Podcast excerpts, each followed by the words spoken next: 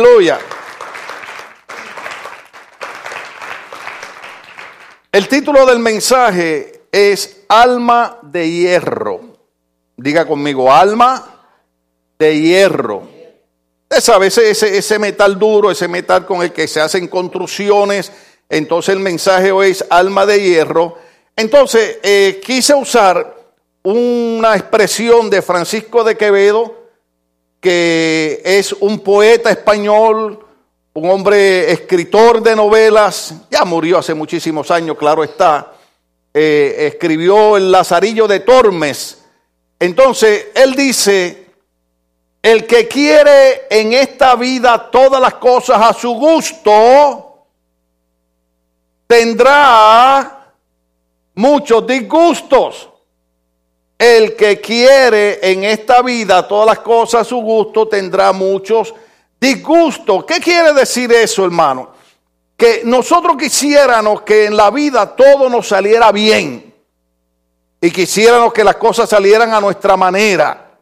Una de las cosas que yo eh, lucho y batallo es algo que predicó mi hija Stephanie en un retiro y a mí se me quedó plasmado porque ella habló sobre el idealismo. Y yo dije, ah, caray, yo soy un idealista.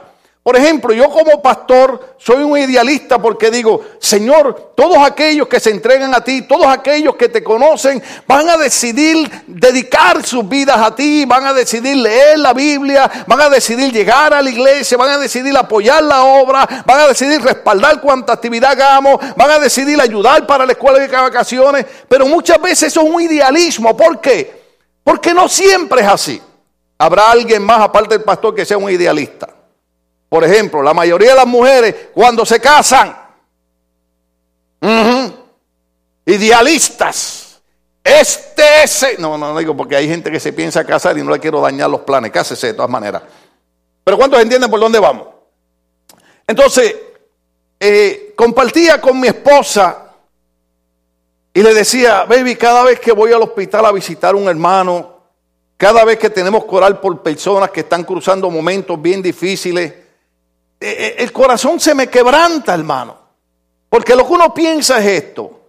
¿Cómo es posible que gente buena, aunque Cristo dijo que bueno es solo el Padre, pero humanamente gente buena, gente que, ama a Dios, gente que, que, sirve a Dios, gente que es fiel a Dios, estén pasando por unas situaciones que en nuestra mente humana decimos no son aceptables o no encajan dentro de lo que hemos creído. Porque servimos a un Dios creador de los cielos y la tierra. Servimos a un Dios eh, eh, eh, que la Biblia dice que es alfa y omega, es principio y fin. La Biblia dice que cuando, cuando el Señor hizo un pacto con Abraham, juró por sí mismo porque no hay nadie más grande que Él. Entonces servimos al Dios Todopoderoso. Sin embargo, nos preguntamos, ¿por qué cruzamos por tantas situaciones contrarias a lo que hemos creído? Pues a veces hay que tratar de entender ciertos conceptos que yo también Estoy tratando de entender y de comprender. Cuando yo les predico, no lo hago con la intención de que usted piense de que yo lo sé todo o, no tengo ninguna situación que investigar. Es todo lo contrario. Cuando les predico es porque estoy sentado en la misma silla que usted está sentado. Estoy, buscando a Dios, tratando de entender ciertas cosas. Y la Biblia dice eh, que había un hombre llamado José, Génesis capítulo 37 esa historia tan conocida que podríamos predicar todos los domingos de él y siempre sacaríamos algo nuevo. Pero la Biblia dice que había un muchacho llamado José en Génesis capítulo 27, verso 24, que los hermanos le tomaron y le echaron una cisterna, pero la cisterna estaba vacía, no había en ella agua. ¿Se acuerdan cuando estuvimos hablando bajo el tema hombres y mujeres con propósito de Dios en la vida? ¿Se acuerdan cuando hablamos del tema los valientes de David? Pues el tema de hoy es como una secuencia de esos dos temas que estuvimos desarrollando. La, Biblia dice que a la edad de 17 años, que José, eh, eh, en vez de estar eh, fumando marihuana, tomando licor, haciendo cosas malas, era del agrado de su padre, porque dice que le informaba a su padre las cosas malas que hacían los hermanos. En otras palabras, en nuestro tiempo sería un chismoso, ¿verdad? Pero una cosa es usted inventar una historia de una persona que no es cierta y otra cosa es decir lo que es verdad. Usted sabe, cuando, cuando, cuando yo hago algo malo, y usted lo dice, yo digo, eres un chismoso. No, no, no es un chismoso. Es una persona que quiere agradar a Dios y no quiere contaminarse. Por eso es que la Biblia dice, el hombre justo es abominación al impío. Cuando usted trata de vivir en orden, los que quieren vivir en desorden no quieren caminar con usted. O sea, la Biblia dice que, los hermanos eh, se enojaron con él, le molestaba, lo echaron a una cisterna, lo querían matar, pero uno de ellos dijo, no, no, no lo matemos, vendámonos como un esclavo. Entonces venden al muchachito como un esclavo, llega a Egipto, usted sabe la historia, yo nada más se la estoy un poquito eh, eh, animándola para que usted trate de crearla en su mente cuando el muchacho que está haciendo el bien no ha hecho nada malo. Pero sus hermanos lo venden como un esclavo, lo llevan a Egipto. Cuando llega a Egipto, hermano, allí viene alguien y lo contrata. No lo contrata porque está, está como esclavo, lo ponen a trabajar, pero Dios lo lleva a un lugar de un hombre llamado Potifar. ¿Cuántos conocen la historia? Cuando está en casa de Potifar, el muchacho parece que era un muchacho bonito, de lindas facciones, así como los muchachos de aquí. Pero si hubiera sido el más feo del mundo, de todas maneras le iba a pasar lo mismo. Porque nuestro enemigo no está pendiente si tú eres bonito o eres feo. Lo que está pendiente es a lo que Dios ha depositado en ti. Cada persona que está aquí, Dios ha depositado en ellos algo valioso, algo poderoso, algo espiritual, algo que va a ser fructífero en el reino de Dios. Y eso es lo que el enemigo quiere destruir. Hay una semilla de Dios en cada uno de nosotros. El enemigo no quiere que esa semilla germine. Porque si germina va a dar mucho fruto. ¿Se acuerdan cuando Cristo dijo, yo los he puesto para que llevéis frutos y frutos en abundancia?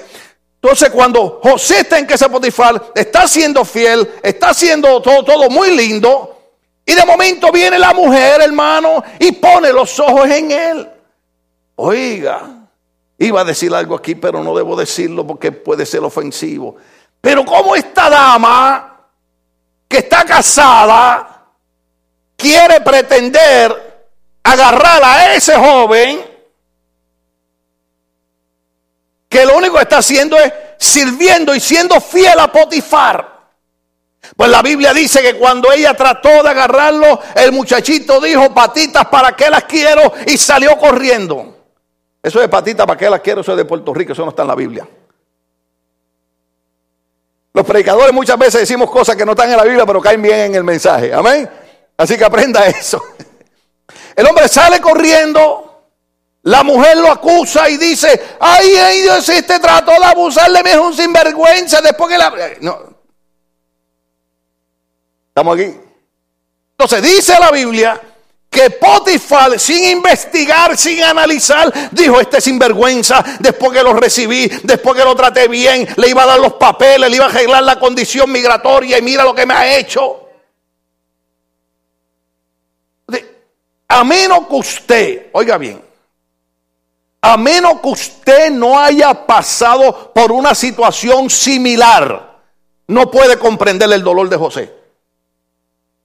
Si a usted nunca lo han acusado injustamente, que pareciera que de lo que lo acusan es verdad, pero usted sabe que no es cierto, usted no puede entender esto. Ahora mismo acaban de sacar a un hombre, hermano, después de 15 años preso. Descubren que él no había sido el que había matado a una persona. 15 años preso. Le van a dar creo que 45 millones de dólares. Ni 100 millones de dólares compensan 15 años en una prisión. Inocente. ¿Usted sabe lo que es usted cargar con una culpa siendo usted inocente? Entonces, eso es lo que está pasando con José. José ahora es lanzado a una cárcel siendo inocente. No hay dolor más grande, hermano, que usted esté pagando por algo que usted no haya hecho. El único maravilloso que pudo hacer eso fue Cristo que pagó por nuestros pecados sin él nunca haber pecado. Por eso es que lo alabamos, por eso es que le servimos, por eso es que lo glorificamos y por eso es que creemos que Él merece toda gloria y toda honra, porque Él hizo lo que no tenía que hacer por nosotros. Bendito sea el nombre del Señor. Cuando el hombre está preso, hermano, es un muchacho de 17 años.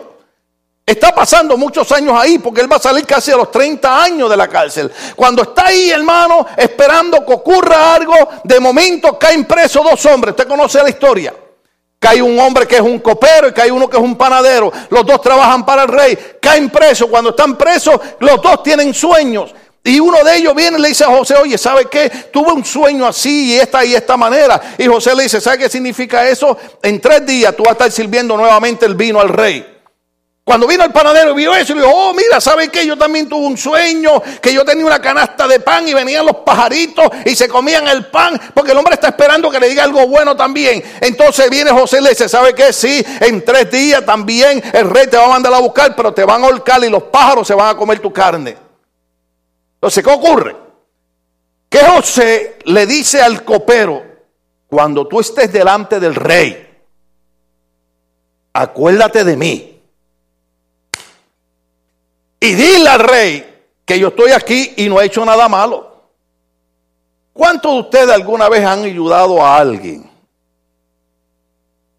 Y nada más lo único que usted le pide es, acuérdate de mí. Y después que usted ayuda a la persona, no se acuerda ni de su apellido. No sé, pero la última vez que yo chequeé todavía yo vivía en el planeta Tierra.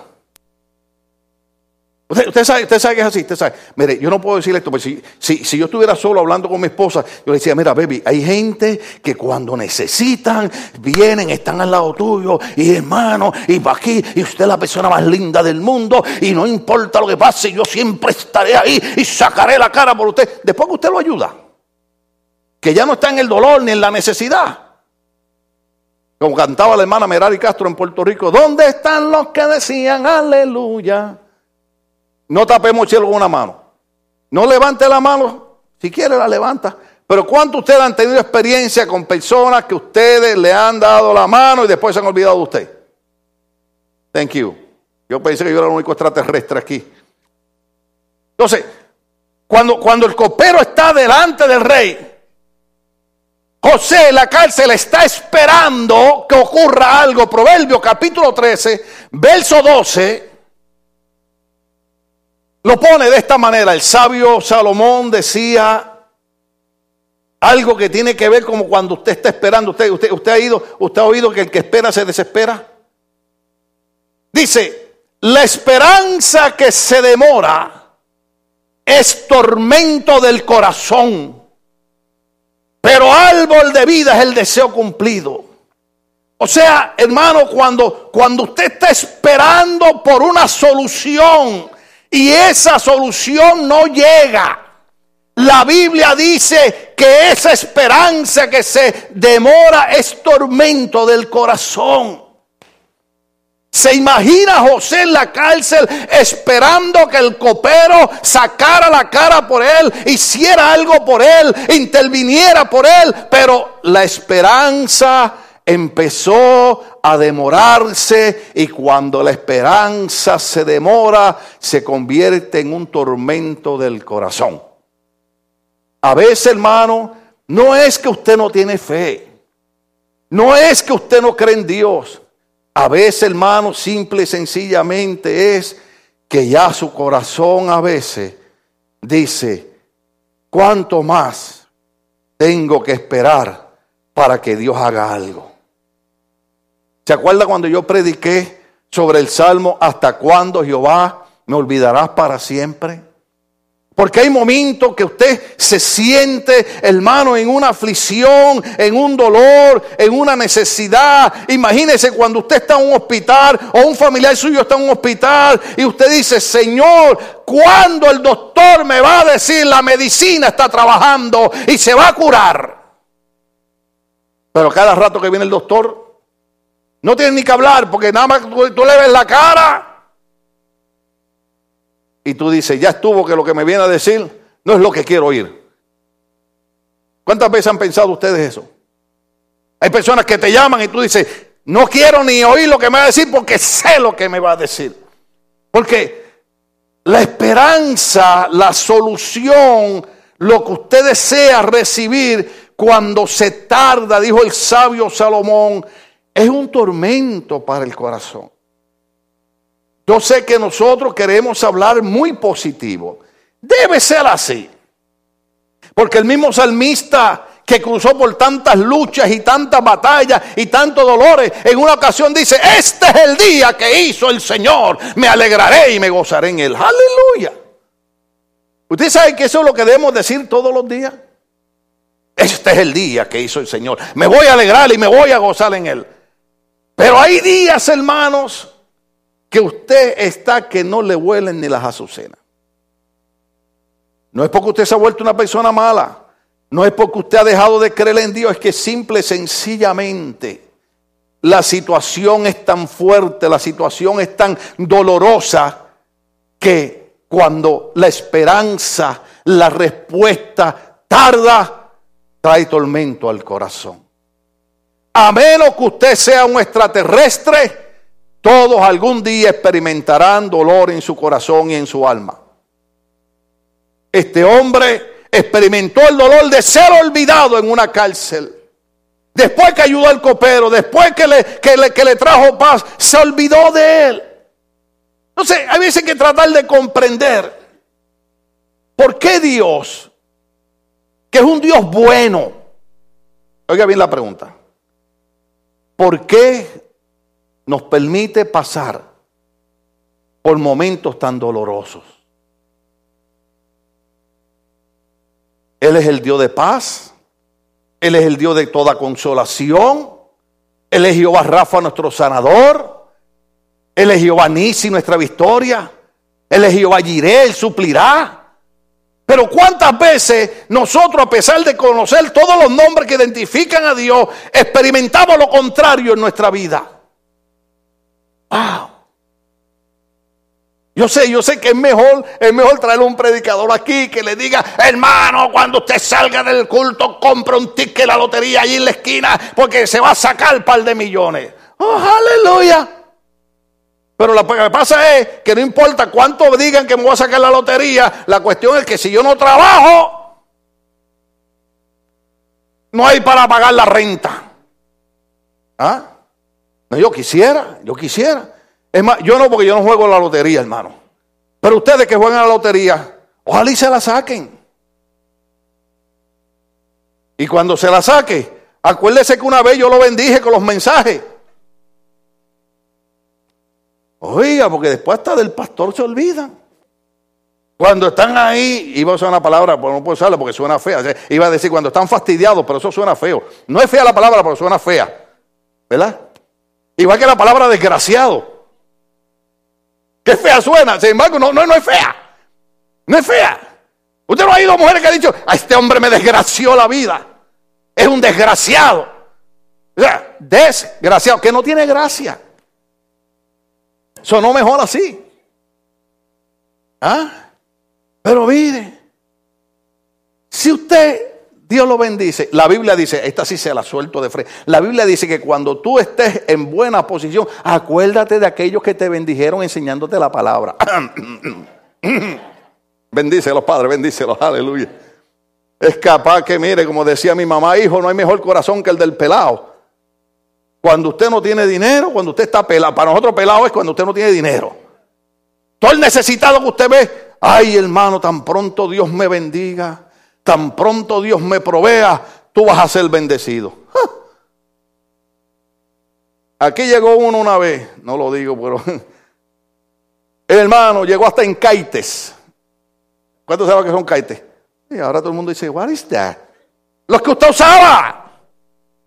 Chancleta de esa, de, de campesino.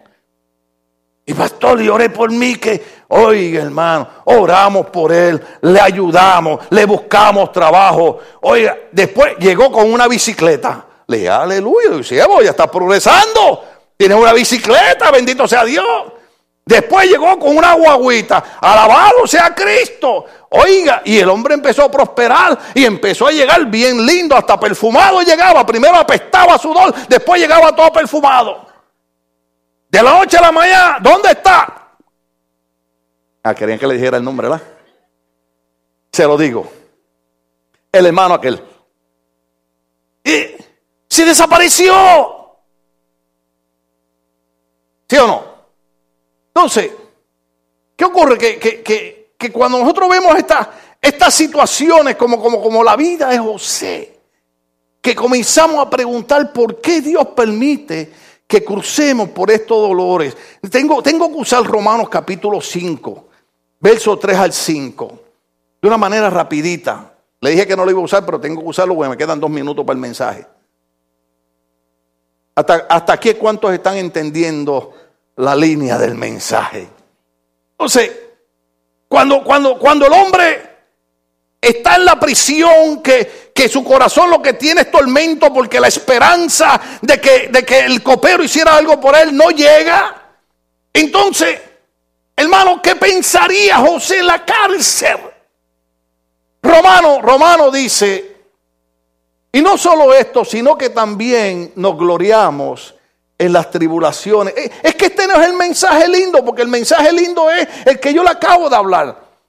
Que venga el hombre que le diga a ustedes, no van a tener dolor en la espalda, no va a haber cáncer, no va a haber necesidad de buscar dinero para la renta. O sea, e, el mejor mensaje es que no va a haber problemas. Sin embargo, Pablo, cuando escribe a la iglesia de Roma, dice, y no solo esto, sino que también nos gloriamos en las tribulaciones. Escuché un predicador los otros días hablando de eso de una manera muy hermosa. Sabiendo que la tribulación produce que, sigue, sigue por ahí para abajo. Y la paciencia prueba y la prueba esperanza. Dale hasta el verso 5. Y la esperanza no avergüenza porque el amor de Dios ha sido derramado en nuestros corazones por el Espíritu Santo que nos fue dado. O sea, ¿de qué manera Dios está viendo lo que nosotros no vemos? Cuando José está en la prisión, cuando usted y yo estamos en el tormento corazón, cuando usted y yo estamos enfermos, cuando usted y yo tenemos problemas económicos, el apóstol Pablo dice, ¿sabe qué? En medio de esa situación, gózate. Oh. Yo le voy a decir a usted algo, y lo han dicho los buenos predicadores. Cuando yo estoy en una situación así, yo no quiero que nadie venga a decirme a mí, eh, gózate porque, no, porque cuando usted está en dolor, usted no quiere gozarse en el dolor, usted quiere que Dios lo sane del dolor. Ahora, dice, dice Hebreos capítulo 12, verso 11 de esta manera. Hebreos 12, 11 dice, es verdad que ninguna disciplina al presente para hacerse causa de gozo y de tristeza, pero después da fruto posible de justicia a los que en ella han sido ejercitados. ¿Qué es lo que está hablando? Cuando estamos en lucha, cuando estamos en batalla, hermano, no entendemos que muchas veces estas situaciones contrarias nos van a capacitar para entender cosas más adelante que ahora no entendemos. Bendito sea el Señor. Santiago capítulo 1, verso 2 al 3. Santiago que le llamaban al hombre que tenía las rodillas de camello porque siempre estaba orando. Santiago dice, hermanos míos, tened por sumo gozo, oh aleluya, pero como yo me voy a gozar en eso. Cuando os halléis en diversas pruebas, dice Santiago, sabiendo que la prueba de vuestra fe produce paciencia. Entonces, mire, mire el cristal a través del cual Dios mira esta circunstancia. Primera de Pedro, capítulo 1, versos 6 y 7. Pedro escribe y dice, en lo cual vosotros os alegráis ahora, por un poco de tiempo, si es necesario, tengáis que ser afligidos en diversas pruebas. Verso 7. Para que sometida a prueba vuestra fe, mucho más preciosa que el oro, el cual, aunque perecedero, se prueba con fuego, sea hallada en alabanza, gloria y honra, cuando sea manifestado Cristo yo no sé si usted está entendiendo la idea del mensaje, pero nosotros solamente queremos estar en el servicio del Dios que no permite que nos pase nada malo. ¿Sí? ¿No es eso un idealismo? ¿No sería bueno servir al Dios que no permite que nunca te dé el flu, que no te dé catarro, que no se te rompan los discos, que no te dé cáncer, que no se te muera un hijo, que, que no pase nada en tu vida? ¿No sería maravilloso? Estaría yo todos los días metido en la iglesia porque es tremendo servirle a un Dios así. Sin embargo, ese mismo Dios bueno, ese mismo Dios de amor, ese mismo Dios que envió a Cristo a morir por nosotros, dice, hey muchachos, van a pasar por pruebas y dificultades y aflicciones en la vida. Y quiero decirle algo, cuando estén pasando por eso, gócesen. ¿Cómo uno se va a gozar en eso? Sin embargo, es lo que dice la palabra del Señor. Ya mismo termino con esto para que entiendan. Segunda Corintios, capítulo 1, verso 3 al 10. Ya mismo llega, no se preocupe, es que tarda un ratito en lo que llega de allá acá. Mire, mire, Pablo, Pablo está diciendo, voy a leer hasta el verso 10 rapidito. Bendito sea el Dios y Padre nuestro Señor Jesucristo, Padre de misericordia y Dios de toda consolación el cual nos consuela en todas nuestras tribulaciones, para que podamos también nosotros consolar a los que están en cualquier tribulación por medio de la consolación con que nosotros somos consolados por Dios. Aguántalo un segundo. Usted está entendiendo el verso 4, dale para atrás el verso 4. El verso 4 dice que Dios nos consuela en nuestras tribulaciones, nos consuela en nuestros dolores, para que también nosotros podamos consolar a otros. Déjeme decirle algo, hermano. No trate usted de consolar a alguien que esté pasando por lo que usted todavía no ha pasado. por ejemplo, yo le puedo hablar a la gente de cáncer. Porque yo hace nueve meses soy sobreviviente de cáncer. Pero la lucha fue tanta que todavía, hermano, este mes, yo tengo todavía que irme a hacerme otra operación de un residuo que quedó de esa situación. Entonces, cuando alguien me habla a mí del dolor del cáncer, de las inconveniencias que trae las operaciones, yo puedo decirle, vamos a sentarnos a hablar de eso. Porque yo crucé por ese dolor. Y seguiré cruzando ahora después de la operación. Pero una de las cosas que enseña la palabra es que cuando tú cruzas por situaciones negativas, cuando tú cruzas por el dolor, cuando tú cruzas por tribulaciones, el Señor dice, después que tú salgas de eso, usa esa situación para consolar a otros. No para ir a decirle al hermano que tiene problemas, que no tiene fe. Porque es fácil decirle a una persona, no tiene fe cuando no es uno el que está pasando por el problema. Ahora es diferente cuando usted ha pasado el problema y la persona te ve ahí firme, glorificando el nombre de Dios, y tú decirle, estoy orando por ti, Dios te va a ayudar, Dios te va a levantar. Y cuando esa persona te mire, va a decir, este hombre o esta mujer estuvo como yo estuve, y ahí está en pie, glorificando al Señor. Entonces yo voy a creer que en medio de la prueba me puedo gozar y voy a glorificar a Dios, porque no sé cómo va a ser, ni cuándo va a ser, pero el Dios de toda consolación extenderá su mano y tocará mi vida. Es lo que enseña la palabra. Entonces dice, dice, dice, dale ahora el verso 5. Porque de la manera que abundan en nosotros las aflicciones de Cristo, así abunda también por el mismo Cristo nuestra consolación. Si hay problemas, hay lucha y batalla, pero Cristo sigue del lado de nosotros. Verso 6. Pero si somos atribulados para vuestra consolación y salvación, y si somos consolados para vuestra consolación y salvación, la cual opera en el sufrir las mismas aflicciones que nosotros también padecemos, sigue y nuestra esperanza respecto a vosotros es firme, pues sabemos que así como sois compañeros en las aflicciones, también lo sois en la consolación. Dale. Porque hermano, no queremos que ignoréis acerca de nuestra tribulación. Ese es Pablo hablando. Pablo, el hombre victorioso, el hombre que conquista a todo el mundo conocido con el Evangelio, el hombre que, que, hacía cosas maravillosas en el nombre de Jesucristo, dice, no quiero que ignoren hermano acerca de nuestra tribulación. Tuvimos tribulación, tuvimos aflicción, tuvimos problemas, así como las que nos sobrevinieron en Asia, pues fuimos abrumados sobremanera. Aleluya. Los que no entienden bien español, usted sabe cuando usted viene y le dice al pastor, oh pastor, I feel so overwhelmed. ¿Cuánto usted alguna vez se ha sentido tan cargado que no sabe ni qué hacer? Pablo dice, Pablo dice, fuimos abrumados sobremanera. Oiga bien, oiga bien, oiga bien, más allá de nuestras fuerzas. Trate de imaginarse la condición emocional, psicológica, física en la que está este hombre que dice, fuimos abrumados sobremanera más allá de nuestra fuerza. Señor, ya no aguanto esto, no resisto más. Haz algo, sáname o lléname. Hay veces que uno se sienta así. Señor, sáname o llévame.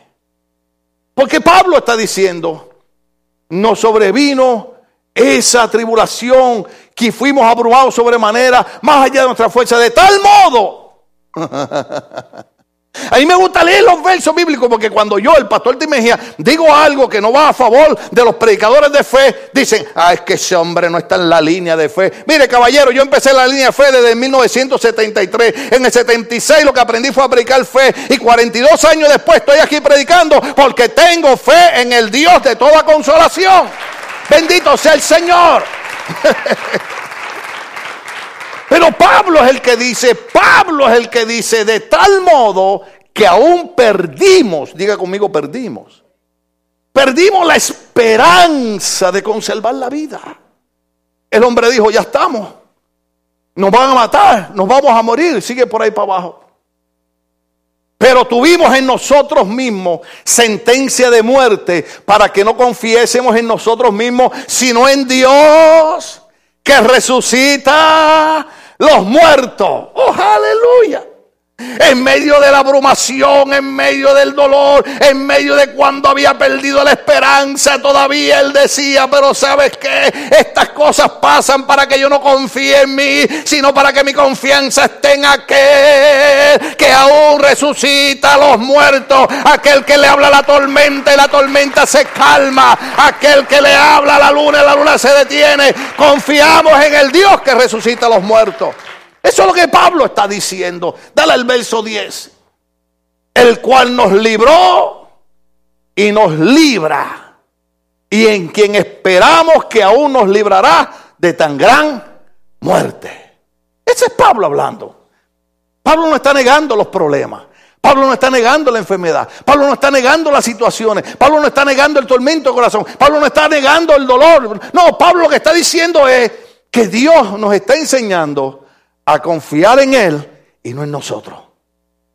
Oh, aleluya. La Biblia dice en Génesis capítulo 50 que en la historia de ese muchacho que empieza tirado en una cisterna que está trabajando en un hogar y de ahí lo acusan falsamente y lo tiran a una cárcel. En la cárcel se olvidan de él a pesar de él hacer el bien. E, e, él está esperando que lo ayuden y nada pasa. Este, este, este hombre que, que, comienza a ser hermano eh, eh, llevado por medio de situaciones que no emparejan con lo que había creído en Dios. Muchas veces usted y yo decimos, pero esto no es lo que dice el Evangelio. Aleluya. Yo le digo a mi esposa, baby, yo no sé si la gente me entiende cuando predico. Por ejemplo, cuando yo estoy cruzando por las situaciones de, de, todo lo que yo he cruzado, que algunos de ustedes saben, yo digo, Señor, cuando yo era un joven de 20 años, yo era un titán. Yo daba campaña en las calles, venía la gente endemoniada. Oye, mire, oiga esto, oiga esto. Usted que aquí usted no ve eso porque aquí los demonios no se atreven a entrar. Pero yo iba a las iglesias orales y gente y los demonios me hablaban. Y yo afuera en el nombre de Jesús. Y, y, la gente era libertada. Y oré por gente y fueron sanadas, hermano. Y cuántas cosas no hice. Y son 42 años, hermano, sirviendo a Dios. Y en los últimos años que estoy cruzando por tanta lucha y batalla, digo, Señor, pero si yo te vi hacer cosas maravillosas. Entonces Dios dice, en medio de la prueba, aunque vaya en contra de lo que tú has predicado, de ser positivo, de confesar la palabra, de declarar y de creer, en medio de la prueba, gózate, porque te estoy enseñando a no confiar en ti para que sigas confiando en mí. Wow. Entonces, cuando los hermanos de José están frente a él en Egipto, José dice, no lo entendía años atrás, pero ahora lo entiendo. Yo no entendía por qué ustedes me odiaban, por qué me echaron en la cisterna, por qué me vendieron como esclavo, por qué aquella mujer me acusó falsamente, por qué mi jefe no creyó en mí, me echó a la cárcel, por qué el copero se olvidó de mí. Yo no entendía eso. Pero ahora les quiero decir, Génesis 50, 20. Vosotros pensaste mal contra mí, mas Dios lo encaminó a bien para hacer lo que vemos hoy, para mantener en vida a mucho pueblo. Hay cosas que hoy no las entendemos. Cristo en una ocasión le dijo a los discípulos, ahora no lo entienden, lo entenderán después. Y cuando estás cruzando por tanta situación contraria, aflicción, dolor, como le dije casi al principio mensaje, cuando yo voy al hospital a visitar los hermanos y veo un hermano con cáncer, una hermana con cáncer, una hermana con bacterias, una hermana que con problemas en el cerebro, y cuando veo todo eso, digo, Señor, pero si tú sigues siendo un Dios de milagro.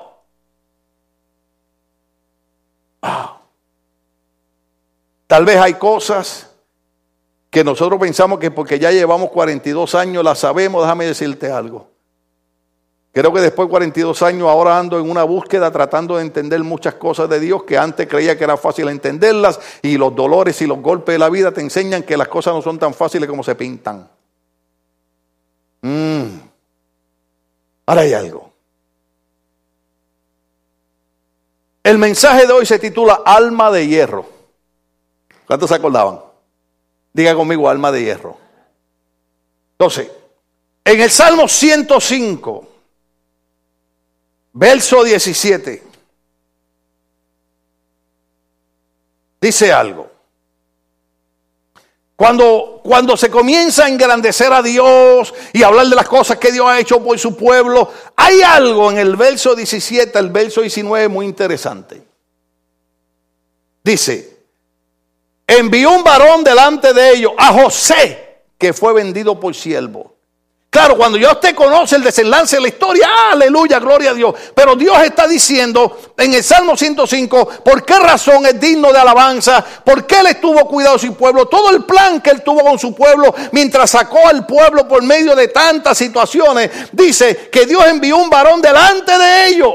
Aleluya. O sea, no fue que los hermanos lo vendieron fue que Dios lo envió a través de la venta de los hermanos delante del pueblo. Oh, aleluya.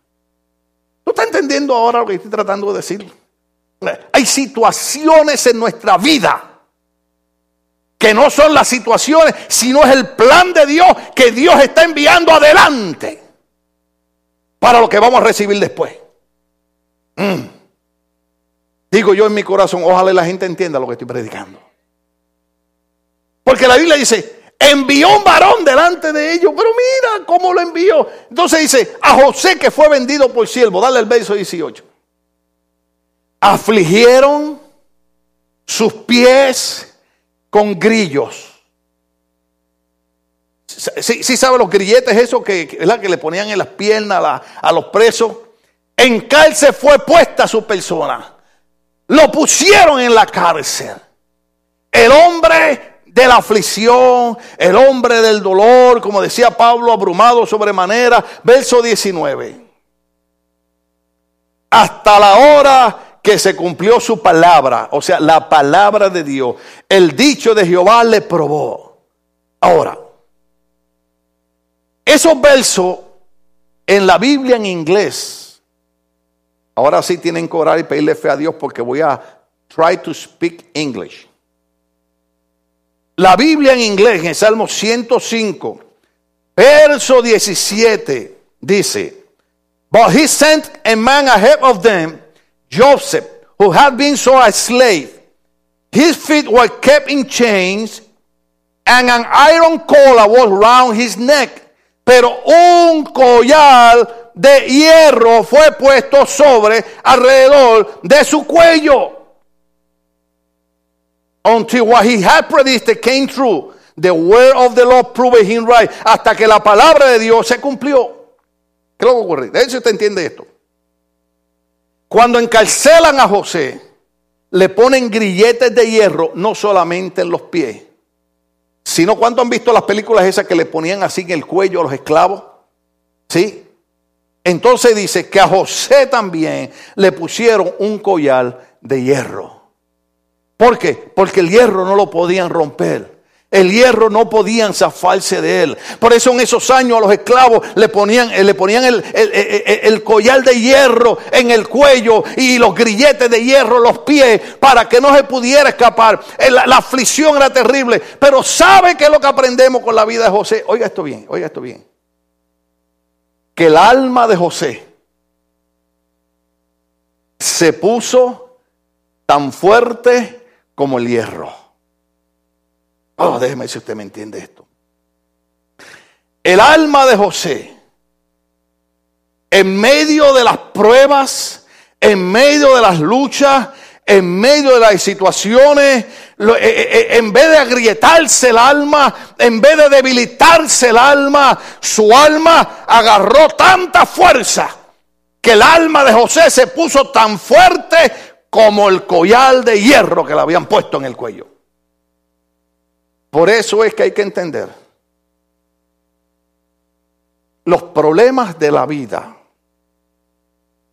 lo que van a hacer con nosotros es a darnos un alma de hierro. Uh, ¿Sabe lo que significa eso?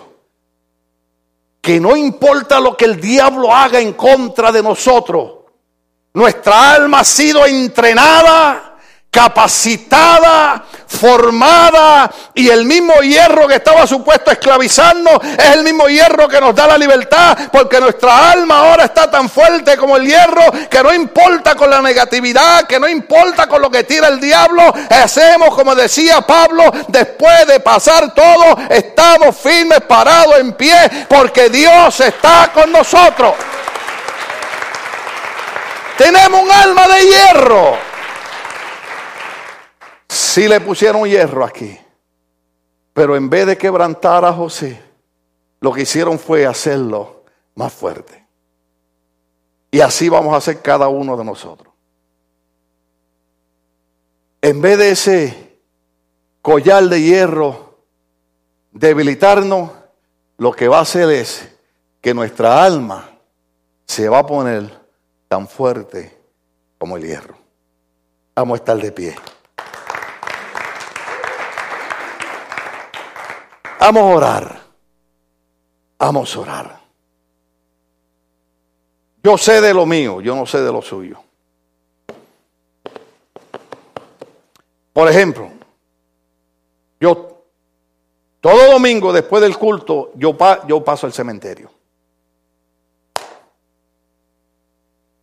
Usted no puede entender eso a menos que se le muera un hijo. Mm. Y allí hablo con el Señor. Tantas cosas.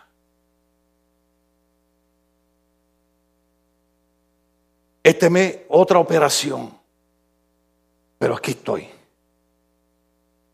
Diciendo que el diablo, en vez de doblegar mi alma, lo que va a hacer es que mi alma se vuelva de hierro resistente a todo ataque, resistente a toda batalla, resistente a toda contrariedad.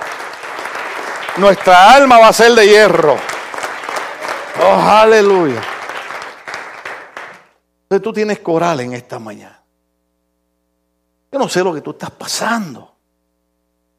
Puedo más o menos tener una idea de lo que está pasando la familia de hermana Carmencita, la familia de hermana Luisa, la familia de nuestra hermana Consuelo, eh, eh, eh, nuestra hermana Jovita.